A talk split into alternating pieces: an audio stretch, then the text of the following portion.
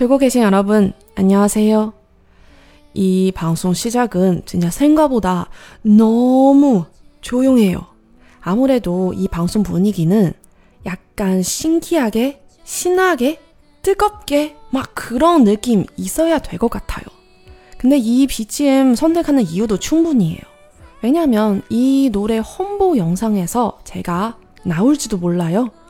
제가 이번 이나츠 투어 겸 여름 여행 동안 본 것도 많고 느낀 것도 많아서 진짜 얘기하면은 어디부터 시작하는지 잘 모르겠어요. 특히 이준어 상호하는 모든 게. 그리고 여기는 제 방송이니까 그냥 제 맘대로 하겠습니다. 그래서 이 외점 같은 목격담들로 이번 이나츠 여행 특별 방송 시리즈 시작하겠습니다. 여기는 라디오 프로 드라마 보면서 한국어도 공부하는 방송 여행 특별 방송 시리즈 내가 사랑하는 이나츠 첫 번째 방송 시작하겠습니다. 您现在收听的是娱乐韩语电台看韩剧学韩语旅行特别节目系列《我所爱的李夏天》第一期节目的录制现场。来听一听旅行之前那期节目里就提到的我喜欢的歌手，怎么到了这期节目就已经是我抱过的人了呢？ 说起来，这期节目的开场比想象中的可要平静太多了。本来应该是那种很神奇的、很让人兴奋的、非常热烈的那种感觉。但是我选这一首背景音乐也是有充分原因的，因为搞不好这首歌的宣传视频里面就会有一个我呢。这一回我的这一次旅行，跟着李夏天的巡演，真的看到了很多，也感受到了很多。所以整个行程到底从哪儿开始说起，都有点没头绪。不过反正是我自己的电台嘛，节目怎么做应该都没有关系。所以呢，我决定从这一部外传开始，以我在这一次行程中的偶遇事件们，来开启这一次的李夏天旅行系列特别节目。这一切的一切都是从神户三宫车站旁边的一家餐厅开始。神户这一站呢，是李俊浩这一次夏天公演的第二个城市。在梦幻一般的横滨场结束之后，我也是在日本的东北地区流浪了两个礼拜，然后在横滨看了一场拼盘演唱会，然后在八月四号这一天坐新干线来到了神户三宫站。在神户三宫站这儿呢，我还有一个特殊的使命哦，应该说有两个特殊的使命。第一个是跟你们的小五姐夫会合，把一个人流浪变成两个人雇佣。其次呢，就是在横滨的演唱会之后。大家期待了已久的 Two PM 团康演唱会首尔场终于迎来了官宣，而且开票就是在八月四号这一天的晚上。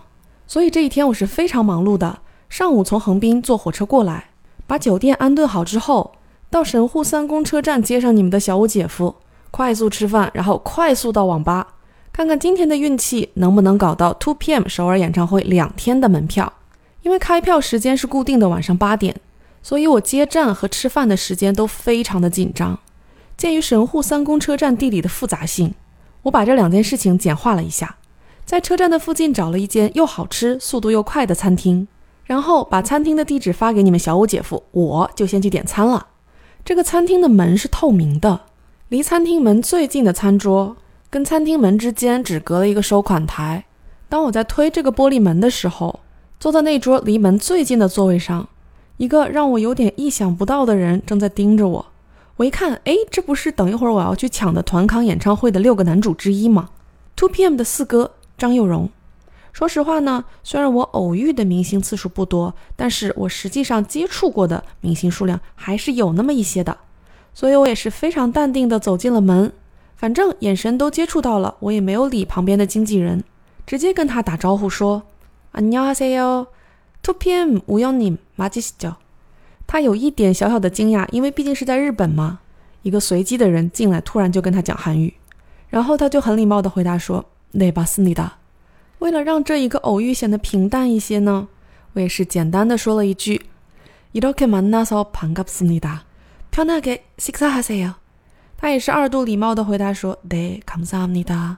所以全程的对话就是：“哦，你好，你是 Two PM 的佑荣吧？” 嗯，对的。啊，见到你很高兴呀，不打扰你了，继续用餐吧。哦，谢谢哦。餐厅的小哥也在适当的时候过来问说，南门萨玛迪斯卡，请问几位呀？当我回答是两位之后，小哥直接就把我安排在了张佑荣他们那一桌的邻桌。这样呢，我跟张佑荣就是斜对角坐着，所以偶尔眼神对上的时候呢，就会互相点个头。我想说他这还能好好吃饭吗？于是我就拿出了路人该有的样子，低着头一直玩手机。很快他们也吃完饭了，聊完天了，在走到门口结完账之后，礼貌互看，礼貌点头，就这样结束了跟 Two PM 的第一次偶遇。听友说，嗯，第一次，那这么说还有第二次了呗？嗯，抱歉，如果真的要算的话，还有第三次呢。然后这一天的任务不是还没完吗？张有荣前脚出了这个餐厅，你们小五姐夫后脚就进来了。我跟他说，刚才 Two PM 坐我边上吃饭了。你们小五姐夫说，哦，那你们要个签名合影啥的？我说没有，我就让他好好吃饭了。你们小五姐夫说，哦，那你又是感动自己了呗？我说没事儿，下次要见到 Two PM 的话，我再好好跟他们聊天呗。但是今天一会儿我去网吧抢票，肯定能抢上。虽然位置没有那么的厉害，但是两天门票都能拿到。在这一场战役中，可以说是非常成功了。所以第二次跟 Two PM 的偶遇又是什么呢？这个嘛，其实有一点半意料中又半意料外的情况，因为对我来说是非常非常珍贵的回忆，对他来说呢，也是完全私底下的样子。所以这一次的记忆呢，就在我的心中收藏了。那么既然我都说珍贵了，那么这个事情的男主当然就是整个夏天的中心，我担。Two PM 的五哥李俊浩，好啦，所以我们现在直接跳到第三个时间呢，是俊浩日巡演唱会最后一场名古屋演唱会的第二天。我也在这一天完全结束了我在日本的行程，晚上从名古屋直接飞到首尔，进行一个为期两周的旅行，然后再看完 Two PM 首尔场的演唱会，这整个夏天就要过去了。名古屋的机场休息室非常奇怪。明明晚上还有航班呢，但是下午不到四点，所有的休息室就都关上了。所以这个时候等飞机呢，就只能找餐厅坐着了。找到一个用 PPS 卡可以拿到免费套餐的餐厅，然后作为爱心人的我，当然是找了一个社交距离最远的角落，选了一个能充电的桌子坐了下来。周末两天连续追演唱会的话，周一会怎么样呢？特别困。那个饭也不怎么好吃，于是我就在那间餐厅里面做了一件我从来没有做过的事情，我吃着吃着饭睡着了。不过我至少还是把食物推到旁边，然后像课堂上最不想听讲的那一位一样，认真的趴在桌上睡着了。大概其可能过了三十分钟左右的时间吧，那个桌子也太硬了，于是我就醒了。大概花了五到十分钟的时间，我才稍微清醒了一点。然后我意识到，我旁边的座位上坐了个人，又高又瘦，他跟我斜对角那样面对面坐着，刚好就是之前在神户碰到张有荣时候的位置。当时我的第一念头就是啊，这个位置出帅哥呀！在日本一个多月的时间就没怎么碰见过帅哥，这位脸好小，戴着个帽子我都看不清他脸在哪里。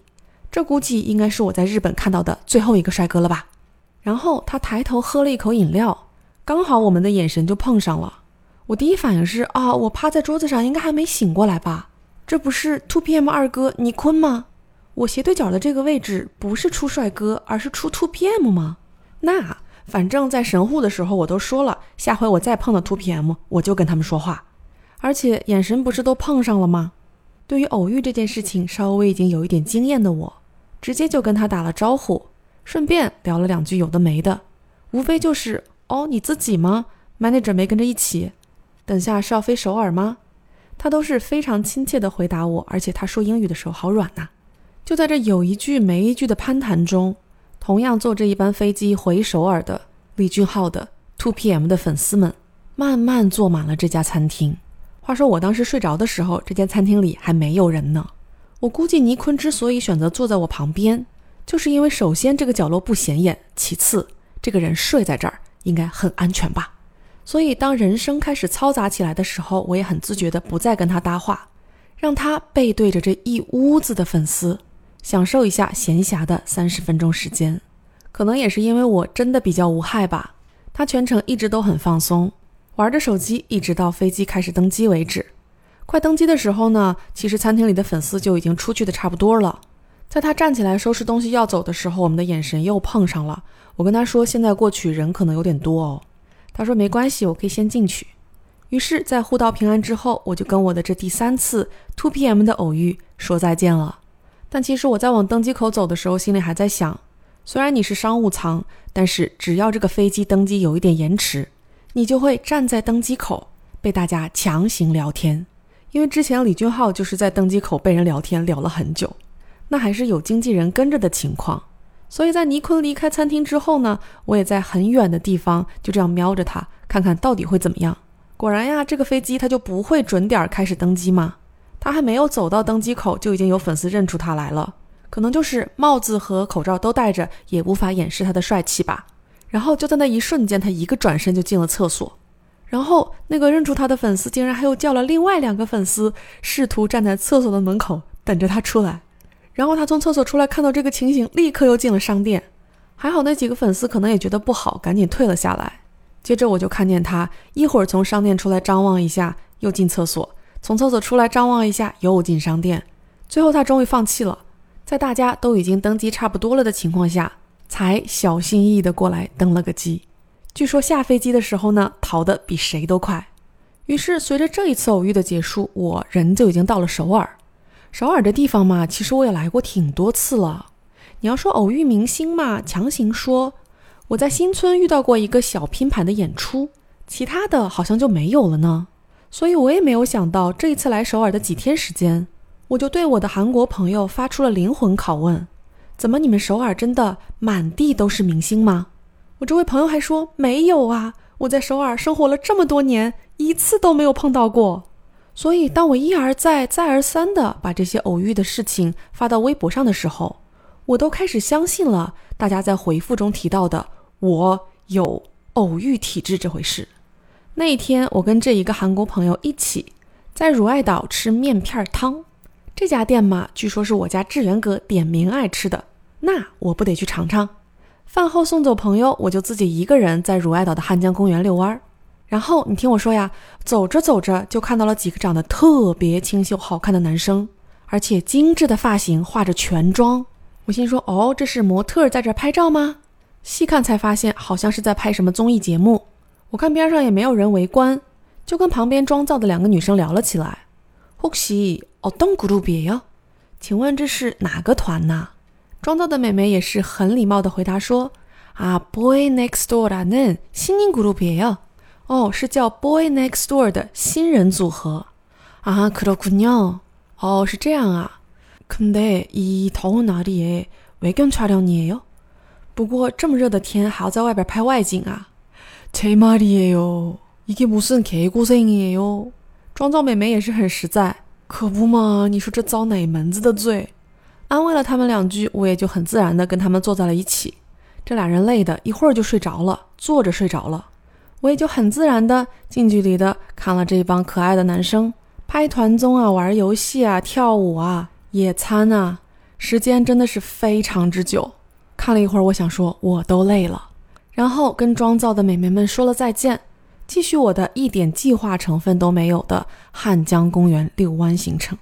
我可能走出来有个一百米，看到旁边有一点小骚动，我仔细一看呢，从背后看过去。是一个身材很好的女生，举着一个小牌子，上面写着 “free hug”，免费拥抱。我想说，哦，这样的活动其实经常能在网络上看到，估计不是艺人吧？周边的人也不是特别多，而且就算是艺人呢，女艺人我兴趣也不太大。我最近关注的女艺人一共就两个，好吗？歌手 B B，还有街头女战士的舞者 IKE。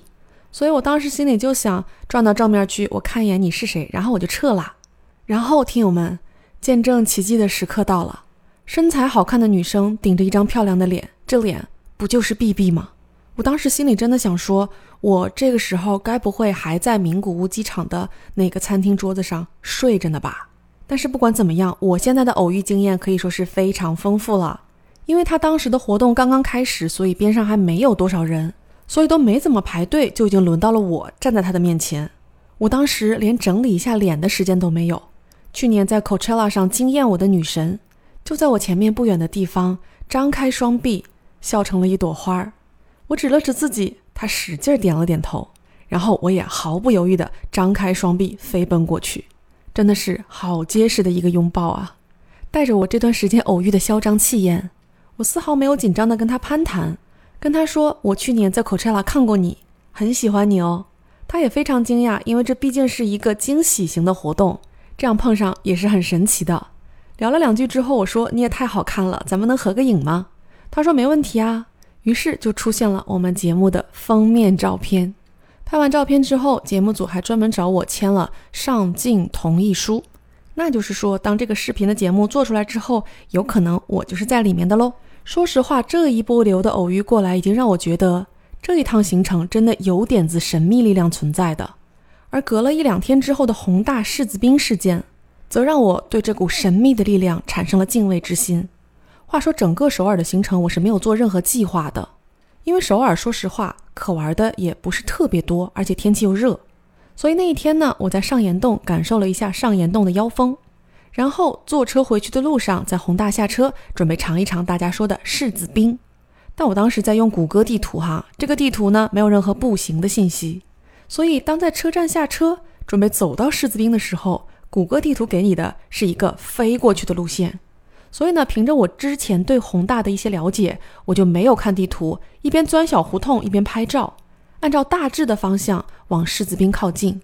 一边走，我还一边在想，他们都说在宏大经常能碰到明星，不过我都已经用掉这么多偶遇名额了，而且除了新人男团以外，还都是我想见的人，那么这次应该真的没谁了。但是大家还记得我刚才说的我唯二关注的两个女艺人吗？一个是 B B，我已经报过了。那么第二个是谁来着？街头女战士的舞者 IKE。这时候我想起来，在宏大的地铁站里曾经看到过一个祝舞者 IKE 生日快乐的牌子。毕竟是我喜欢的街头女战士舞者，所以我也当时多看了几眼。怎么好像生日就是今天？那他还不过个生日吗？我就这样想着，从一个小胡同里钻了出来，走到了宏大的街上。然后呀，然后你听我说呀。一团红头发的 ikey 就站在那里，我当时甚至确定了，我应该还趴在名古屋机场餐厅的桌子上睡觉呢。当时 ikey 正在跟旁边的粉丝讲话，所以我也是审时度势，找到合适的时机，在不影响拍摄的情况下，跟他聊了几句。原来他当时是在拍他的生日 vlog，不过我跟他说的话呢，也没有什么特殊之处，应该不会被剪到他的生日 vlog 里面。 我跟他说：“IK님, 저 팬이에요. 저 미국에서 와서 지금 혼자 영위하고 있어요. 이렇게 만나서 너무 신기하고 반갑습니다. IK야, 我是你的粉丝。我从美国过来，现在一个人在首尔旅行呢，能这样见到你真的很神奇，很开心。他当然也是觉得很神奇，跟我说：“哦，정말이에요。”真的吗？我说：“对啊，对啊。”不过为了不妨碍拍摄， 我也是赶紧对他说了一句“생일축하해요”，生日快乐。他也是非常礼貌的 “kamsahamnida”，然后跟我握了手。这时候旁边的粉丝还一起唱起了生日歌，于是我也头一次站在大街上，欢天喜地的给人家唱了一个生日祝歌。这一次的旅行就是这样的神奇，但是作为外传，它绝不是这一次旅行中最精彩的部分。至于后面到底要怎么整理嘛，我现在还是没有头绪。 只是想着能快速分享给大家的东西，就快速制作出来。希望大家支持 B B 的新单曲，中间有两首歌《汉江公园》和《宏大 R N B》。好了，那我们就下次节目再见喽。下次节目的形式、时间，我都还不确定呢。希望今天这期节目大家听得开心哦，拜拜。